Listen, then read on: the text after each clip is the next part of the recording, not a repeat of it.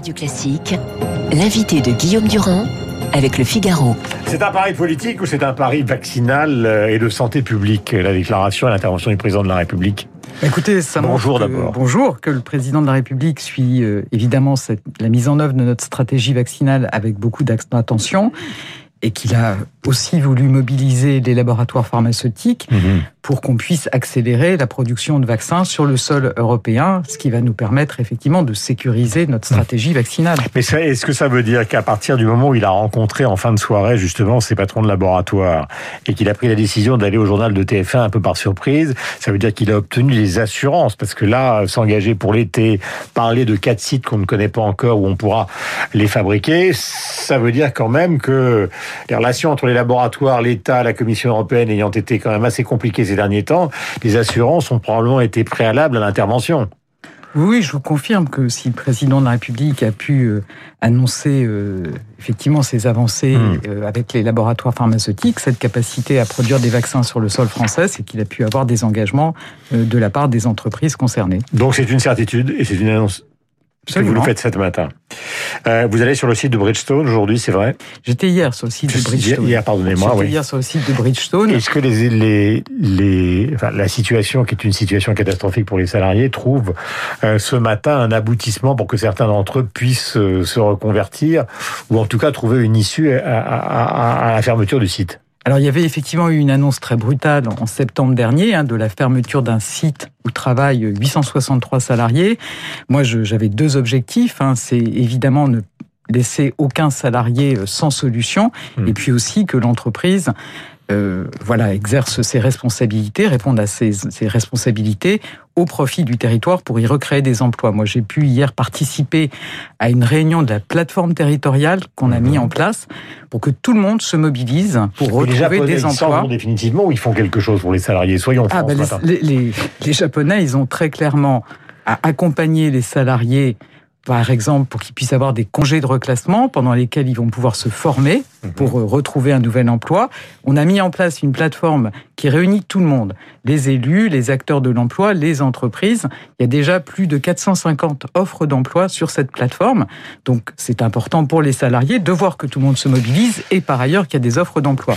Ça dispensera pas l'entreprise euh, de répondre à ses obligations pour le territoire en Mhm. finançant autant de recréation d'emplois qu'il y a eu de destruction. Et donc, c'est tout l'enjeu de la négociation qui va s'ouvrir avec l'entreprise sur la revitalisation, donc le financement de ces créations d'emplois. Nous sommes en direct avec Elisabeth Borne et nous naviguons entre la microéconomie, le régional et évidemment, j'allais dire, le national. Dans toute la bataille qui est menée actuellement, il y a un argument important euh, qui est l'argument du télétravail. Euh, vous avez, j'ai presque envie de vous demander, est-ce que ce matin vous lancez un appel à tous les chefs d'entreprise pour qu'ils généralisent le télétravail? Parce qu'il y en a beaucoup qui ne sont pas forcément favorables à ce télétravail. Et puis il y a aussi beaucoup de salariés qui se sentent mal à l'aise euh, dans cette situation qui les éloigne de toute relation sociale. Est-ce que cet appel, vous nous le lanceriez ce matin Alors, effectivement, je suis consciente que c'est un effort important qu'on demande aux salariés, dont certains télétravaillent depuis euh, maintenant plusieurs mois. Mais très clairement, aujourd'hui, je le dis, renforcer le recours au télétravail, c'est un des leviers, une des mesures qui doit nous permettre d'éviter un nouveau confinement. Donc, je lance réellement un appel aux, aux chefs d'entreprise, aux salariés, pour renforcer Hmm. les- la mise en œuvre de ce télétravail. Je rappelle que la règle, elle est simple, elle n'a pas changé. C'est tout ce qui peut être fait à distance doit être fait en télétravail. Si toutes vos tâches peuvent être faites à distance, alors vous devez être à 100% en télétravail. Madame Borne, c'est l'appel du 3 février euh, que- qui est lancé par Elisabeth Borne. Mais est-ce que c'est un appel euh, musclé avec éventuellement, comment peut-on dire, euh, j'allais dire presque des menaces ou euh, des sanctions financières ou c'est simplement une, une intention, un souhait du gouvernement? C'est d'abord un appel à la responsabilité et moi j'ai réuni les organisations patronales et syndicales lundi en leur demandant de relayer ces messages dans les entreprises. On a aussi identifié un certain nombre de secteurs dans lesquels le recours au télétravail a baissé, donc on les contacte un par un pour leur demander de se remobiliser. J'ai aussi mobilisé les services du ministère du Travail, notamment l'inspection du travail, Mhm. qui vont recevoir une instruction aujourd'hui leur demandant de- d'intensifier leurs interventions en entreprise pour accompagner, pour conseiller, mais aussi Mais avec des pour contrôler, aussi pour contrôler et sanctionner le cas échéant. Parce que vraiment, il y a des sanctions si vous ne respectez pas euh, les règles du protocole sanitaire en entreprise qui prévoit un recours maximal au télétravail. Donc il va y avoir des enquêtes dans les entreprises, c'est ce que vous annoncez ce matin. vous allez débarquer vous, vous hein, mais les services vont débarquer dans les entreprises pour savoir si les règles sanitaires sont je, je, confirme que mes services vont renforcer leurs interventions en entreprise pour conseiller pour contrôler mhm. et de cas échéant pour sanctionner. Il y a un monde qui est un monde touché euh, puisque les vacances arrivent. Euh, c'est le monde du ski. On va en parler dans un instant, mais je voudrais qu'on qu'on s'apesantisse sur les contrôles aux frontières parce que ça vous concerne aussi, euh, puisqu'on sait il faut des tests PCR. Alors il y, a, il y, a, une grande différence entre les touristes, mais enfin le tourisme intra pays européen, c'est quand même pas très recommandé. En tout cas, c'est la recommandation du gouvernement pour l'instant. Et puis les travailleurs frontaliers, c'est très compliqué. Comment on fait la différence entre un durant qui veut partir euh, se promener euh, pour aller faire du ski en Suisse et un travailleur frontalier qui habite le Jura à Pontarlier mais qui veut aller travailler de l'autre côté de la frontière, euh, quelle est la, la, la marge de manœuvre et, et, comment euh, faire pour distinguer ce qui est du domaine de, bah, du plaisir et ce qui est du domaine de l'obligation? Non, mais quand vous avez des contrôles aux frontières et on renforce ces contrôles, si vous justifiez que vous allez travailler de l'autre côté de la frontière, bah, on vous laisse passer. Sinon, on exige un test PCR, comme ça a été annoncé vendredi dernier par le Premier ministre. Euh, comme ministre du Travail, les stations de ski, vous le savez, sont dans une situation catastrophique, puisque on a vu évidemment que les locations avaient diminué dans des proportions phénoménales pour ces vacances de février. Que pouvez-vous faire pour eux de plus de ce qui a été fait? Alors, on les a réunis, on a réuni tous les acteurs de la montagne avec le Premier ministre lundi dernier. On a annoncé qu'on allait renforcer encore l'accompagnement euh, des secteurs qui sont très impactés hein, par effectivement ces restrictions et qui font baisser la fréquentation des stations de ski. Ils vont bénéficier par exemple d'une activité partielle prise en charge à 100% euh, par l'État. Moi, j'ai aussi rappeler aux employeurs l'importance d'embaucher les saisonniers. Vous savez qu'on a partie de nos concitoyens euh, qui font une bonne partie de leur activité pendant cette saison hivernale. Mhm. J'avais lancé cet appel dès le mois de novembre. Il a été entendu par beaucoup d'employeurs. Par exemple, les saisonniers hmm. ont été recrutés à 95% dans les remontées mécaniques. C'est moins le cas dans d'autres secteurs.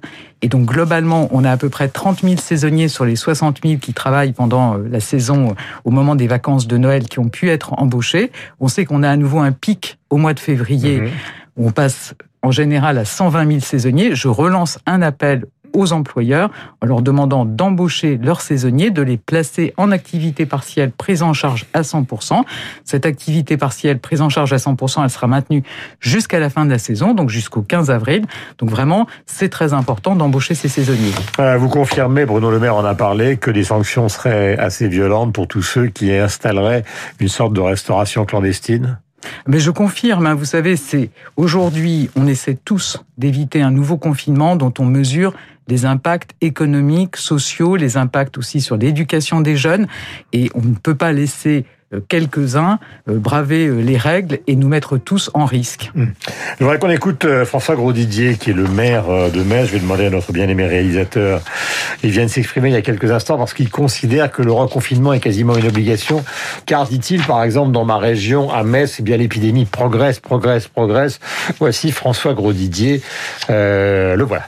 Depuis le mois de décembre, je me tue à expliquer que le couvre-feu à 18 heures tue certainement les commerçants qui survivaient, euh, continue à étouffer euh, littéralement la culture, euh, mais ne nous préserve pas de l'épidémie, au contraire nous expose davantage. Et on continue. Plutôt qu'un couvre-feu généralisé, il vaut mieux un confinement fort, mais aux endroits où vraiment on a une poussée d'épidémie pour réguler le flux des urgences.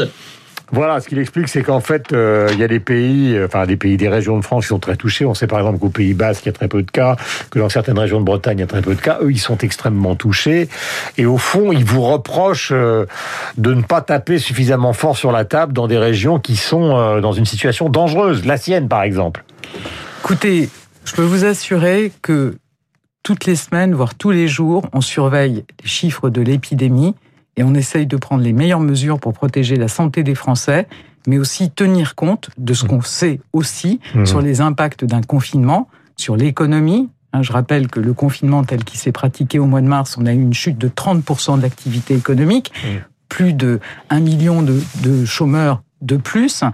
On a aussi des enfants qui ont été très pénalisés dans leur scolarité. Les cas faut aussi, aussi, faut aussi mesurer ce que ça veut dire un confinement. Donc on, on, veut trouver le meilleur chemin. il a peur pour ses hôpitaux. Mais, mais vous, vous, pensez que le gouvernement ne se préoccupe pas de la situation dans les hôpitaux? Moi, je peux dire à M. Gros-Didier qu'on le suit jour par jour et, euh, heure par heure, mmh. en, en trouvant, en cherchant le meilleur équilibre entre évidemment la priorité qui est donnée à la santé, mais aussi les meilleures mesures qu'on peut prendre pour euh, casser euh, la dynamique de cette épidémie mmh. et éviter effectivement tous les impacts économiques, sociaux, éducatifs que peut avoir un confinement. Mais vous savez, Madame Borne, nous sommes en direct sur l'antenne de Radio Classique, qu'il y a dans la tête des gens qui nous écoutent ce matin parfois des informations qui sont contradictoires. Alors vous faites partie euh, disons, vous, avez une approche de la situation qui est rationnelle, mais quand les, quand les gens qui nous écoutent savent que, par exemple, les Italiens déconfinent, que dans d'autres pays c'est la fermeture totale, euh, qu'ici on a choisi une stratégie euh, différenciée, que pourtant on est européen, donc on devrait avoir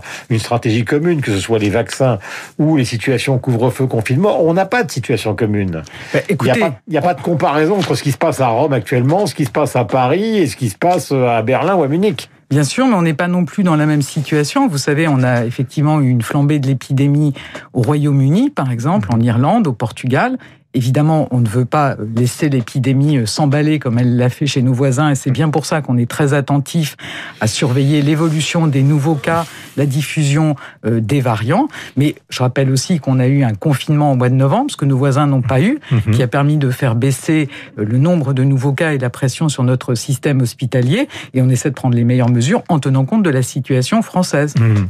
Donc, au fond, c'est une politique européenne avec une mais il y a une dimension européenne, par exemple, pour être plus fort face à des laboratoires qui produisent à l'échelle mondiale et pour se procurer des vaccins. Et ensuite, on a des mesures qui doivent être adaptées à la situation de chacun des pays, trouver le meilleur équilibre. Et c'est pas quelque chose qui est définitif. Hein. On est euh, amené à l'ajuster au fur et à mesure des informations qu'on peut avoir sur l'épidémie, mais trouver le meilleur équilibre entre protéger euh, la santé des Français, mais aussi protéger euh, l'emploi des Français, permettre aux jeunes de continuer à aller à l'école, par exemple.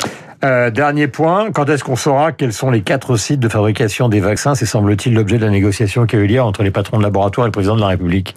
Je pense que le gouvernement fera très prochainement des annonces à la fois sur la stratégie vaccinale compte hmm. tenu euh, du nouveau vaccin qui est autorisé AstraZeneca et puis également sur euh, dans la, foulée des annonces qui ont été faites hier par le président de la République. Et si AstraZeneca pose quelques problèmes pour les plus de 65 ans, est-ce que par exemple le gouvernement va regarder de très près Sputnik parce qu'on parle beaucoup de l'arrivée de Sputnik aussi peut-être Enfin, on va avoir des vaccins euh, AstraZeneca qui, en effet, à ce stade, ne sont pas, dont l'effet n'est pas confirmé pour les plus de 65 ans. Donc, on va réadapter la stratégie vaccinale.